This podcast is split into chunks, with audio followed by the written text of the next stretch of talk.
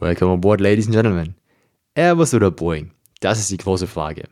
Manche schwören auf das eine Lager und die anderen sagen, if it's not Boeing, I am not going. Also, wenn es keine Boeing ist, dann komme ich lieber nicht mit.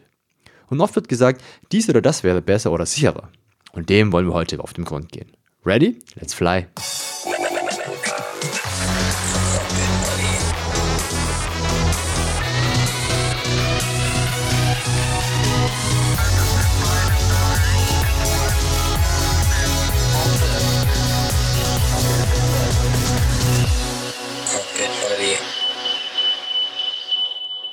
Willkommen an Bord. Schön, dass du wieder mit dabei bist. Heute geht es um die ewige Frage. Was ist besser, Airbus oder Boeing? Ich glaube, ähnliche Fragen gibt es fast in jedem Bereich. Bei den Kameras zum Beispiel Nikon oder Canon, bei den Autos Mercedes oder BMW, Apple iPhone oder Samsung Galaxy. Manche schwören auf die eine Marke und die anderen sind Jünger der anderen Marke. Wie ist es bei Flugzeugen? Gibt es da auch zwei Lager? oh ja, ich zum Beispiel bin im Boeing-Lager. Das liegt zum einen daran, dass mein erstes Typewriting, auf Deutsch Musterberechtigung, auf einem Boeing 737 war. Meine erste große Flugzeugliebe. Insgesamt waren es sieben Jahre Boeing 737 und danach habe ich gewechselt zur dunklen Seite der Macht, zu Airbus, auf den Airbus A320. Und jetzt, nach weiteren sechs Jahren, darf ich wieder auf einen Boeing-Flieger wechseln, auf dem Jumbojet, die Boeing 747, die Königin der Lüfte. Aber hatte ich das Glück, beide Welten mal zu sehen und zu fliegen. Natürlich kenne ich nicht jedes Modell von Boeing oder Airbus, sondern nur die gerade genannten Modelle. Die anderen Modelle kenne ich nur aus Bildern und Videos oder von Erzählungen der anderen Kollegen. Ich nutze dafür jede Möglichkeit, ein fremdes Cockpit zu besuchen und die Kollegen auszufragen über das Flugzeug. Finde ich persönlich sehr spannend und ich kann sehen, wie die Entwicklung ist und was für Vorteile bzw. Neuerungen es gibt. Es gibt natürlich nicht nur Airbus und Boeing. Ja, das sind die zwei großen, die sich die letzten Jahre den Hauptanteil am Markt geteilt haben. Es gibt aber noch weitere Firmen, die sogenannten Regional Jets oder regionale Jets herstellen. Also Flugzeuge, die heutzutage um die 100 Passagiere fassen. Und die haben in den letzten Jahren auch stark zugelegt. Vor allem die Firma Bombardier aus Kanada und die Firma Embraer aus Brasilien zeigen sich in diesem Bereich den Markt. Es gibt auch noch Exoten wie die Firma Antonov, die haben zum Beispiel das größte Transportflugzeug der Welt gebaut und auch die äh, russischen äh, Flugzeugbauer Tupolev und Suchoi oder Suchoi, ich bin mir nicht ganz sicher, wie man das ausspricht. Aber auf diese Hersteller wollen wir nicht eingehen, da die Mainplayer doch Airbus und Boeing sind. Was ist der große Unterschied? Also, fangen wir mal beim äußeren Design an. Airbus sieht einfach hässlich aus. Nein, über Geschmack und Design lässt sich vortrefflich streiten. Aber ich finde, der Airbus A380 ist vom Design her nicht sehr gut gelungen. Auch die Airbus-Serie A320 ist in meinen Augen eher Kategorie hässliches Entlein. Dank der Winglets bzw. Sharklets, so heißen sie bei Airbus, machen den Airbus 320 zumindest etwas schöner. Winglets sind übrigens die Teile, die am Ende des Flügels senkrecht stehen. Diese Winglets sehen aus wie kleine Ohren und verbessern vor allem auf längeren Kurzstreckenflügen den Spritverbrauch. Es gibt aber auch in der Airbus-Familie ein paar Ausnahmen, zumindest in meinen Augen. Ich finde zum Beispiel, der Airbus A330 sieht toll aus und auch der neue Airbus A350 ist ein richtiger Hingucker.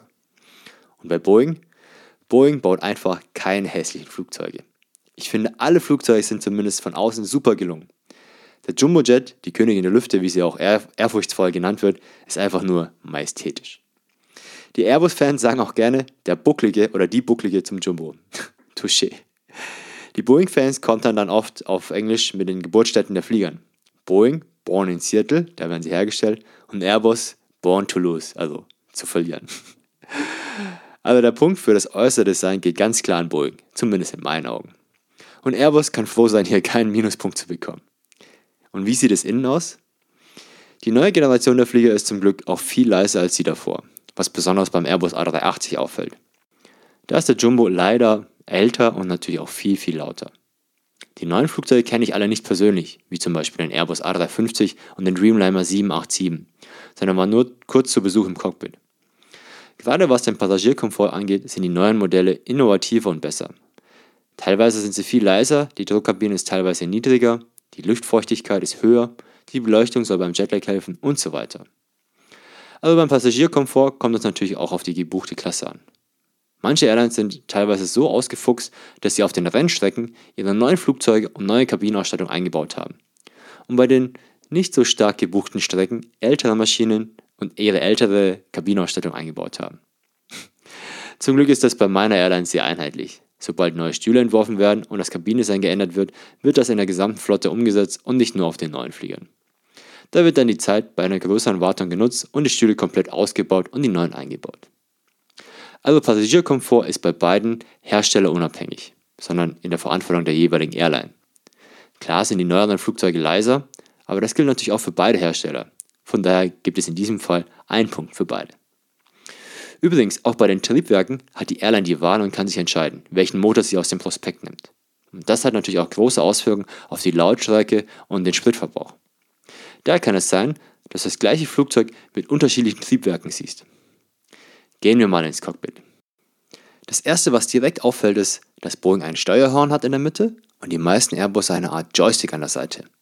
Airbus nennt das den Sidestick. Und dieser Sidestick hat eine revolutionäre Technik in sich. Aber kommen wir nochmal kurz zurück zu dem Steuerhorn. Früher hat man mit diesem Steuerhorn Seilzüge bewegt, die dann schlussendlich die Steuerflächen bedient haben. Wie beim Auto auch gab es dann später so eine Art Servolenkung, also eine unterstützte Lenkung mit Hilfe der Hydraulik. Die meisten, wenn nicht alle Piloten, werden wahrscheinlich so ihre ersten Flugstunden absolviert haben, mit einer konventionellen Steuerung der Ruderflächen. Und Airbus hat mit diesem Airbus A320 eine kleine, naja, wirklich revolutionäre Technik mit eingebaut, das sogenannte Fly-by-Wire, also Fliegen dem Kabel, anstatt mit Seilzügen. Das hat Vorteile als auch Nachteile.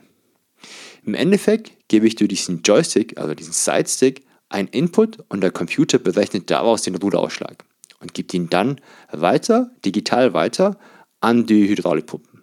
Also alles sehr digital. Und das Gute daran ist, der Computer passt darauf auf, dass nur Inputs umgesetzt werden, die in einem berechneten Rahmen passen. Und das Schlechte daran ist, dass der Computer die Oberhand hat. Ja, wie kannst du dir das vorstellen? Hm. Es gibt ja heutzutage Autos mit Abstandsmessung und die automatisch bremsen, was ja ein tolles Feature ist. Hat aber auch den Nachteil, dass du eventuell als Fahrer gar keine Kontrolle mehr über die Bremsen hast. Was ist, wenn der Abstandsmesser, also der Computer, einen falschen Abstand misst? dann wird er automatisch bremsen, auch wenn gar keine Gefahr besteht. Das ist jetzt nur ein plakatives, ausgedachtes Beispiel, hat nichts mit der Realität zu tun. Kommen wir nochmal zurück zum Cockpit.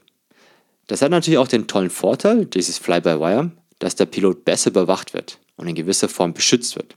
Auf der anderen Seite ist der Pilot nur das vorletzte Glied der Steuerung und der Computer mehr oder weniger das letzte Glied. Bei Boeing hat man in den neuen Flugzeugen auch die Fly-by-Wire-Technologie eingebaut. Aber hier ist der Pilot noch der Chef. Diese Fly-by-Wire-Technologie spart natürlich viel Gewicht und Wartung, da keine Kilometer lang Seilzüge mehr durchs Flugzeug gehen. Ja, die gingen nämlich früher vom Cockpit direkt bis nach hinten zu den letzten Seitenrudern.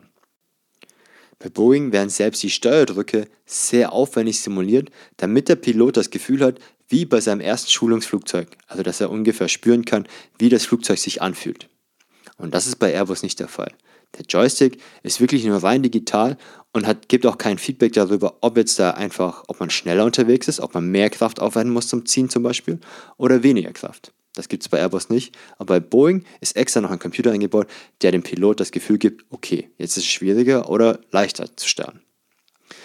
Schlussendlich kann man sagen, bei Boeing sind die Flugzeuge noch für die Piloten gebaut, bei Airbussen ist es mehr ein Ingenieursflugzeug. Und bei Boeing hat der Pilot eher das letzte Wort als bei Airbus, da hat es eher der Computer. Und beides hat seine Vor- und Nachteile. Mir persönlich gefällt die Boeing-Philosophie besser. Es hat mehr sowas wie Keep it simple. Aber das birgt natürlich auch das Risiko mit sich, dass der Mensch eine höhere Verantwortung hat und auch die größere Fehlerquelle sein kann. Wie ist das Ganze im Fliegeralltag? Ich würde behaupten, durch die vielen Computer im Airbus ist der Airbus komplexer im Aufbau und dadurch ist es für den Piloten im normalen Fliegeralltag sehr leicht zu handeln. Bei Boeing gibt es im Fliegeralltag ein bisschen mehr zu schalten und zu bewegen als bei Airbus, dafür ist er nicht so komplex.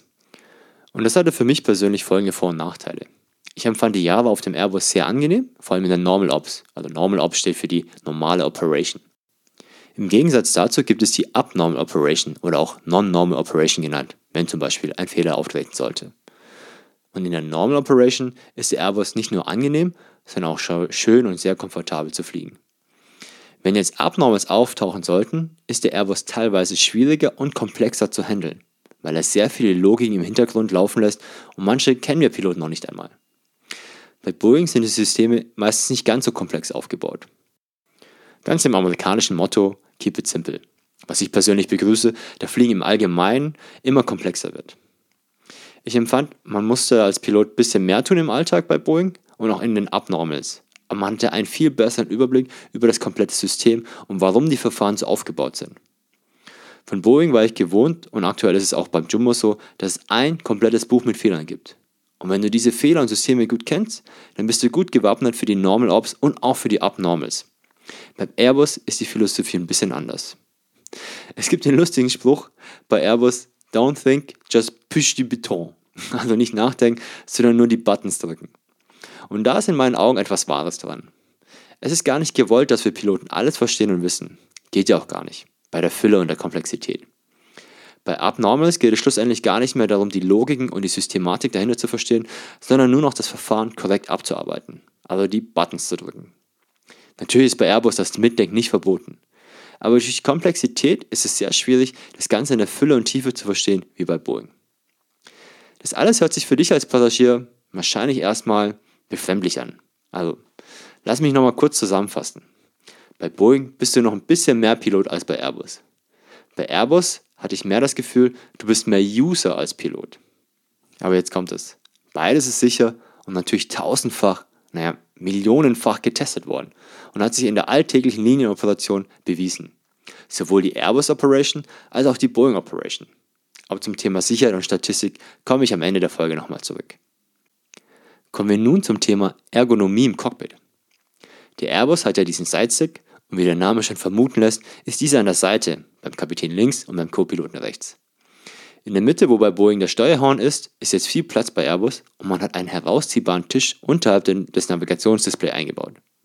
Sehr, sehr praktisch zum Arbeiten, zum Aufschreiben und natürlich auch zum Essen. Du weißt, du merkst schon, wo die Prioritäten liegen beim, beim Piloten. Bei Boeing hat man immer das Steuerhand zwischen den Beinen, auch bei einem 13,5 Stunden Flug nach Buenos Aires. Des Weiteren ist das Cockpit wesentlich strukturierter aufgebaut bei Airbus als bei Boeing. Bei Boeing hat man die neuen Technologien immer wieder nachträglich eingebaut und so sieht es im Cockpit auch ein bisschen aus. Zu einem System gibt es mal hier einen Schalter und dort einen Schalter und so weiter. Und bei Airbus ist alles sehr clean und aufgeräumt.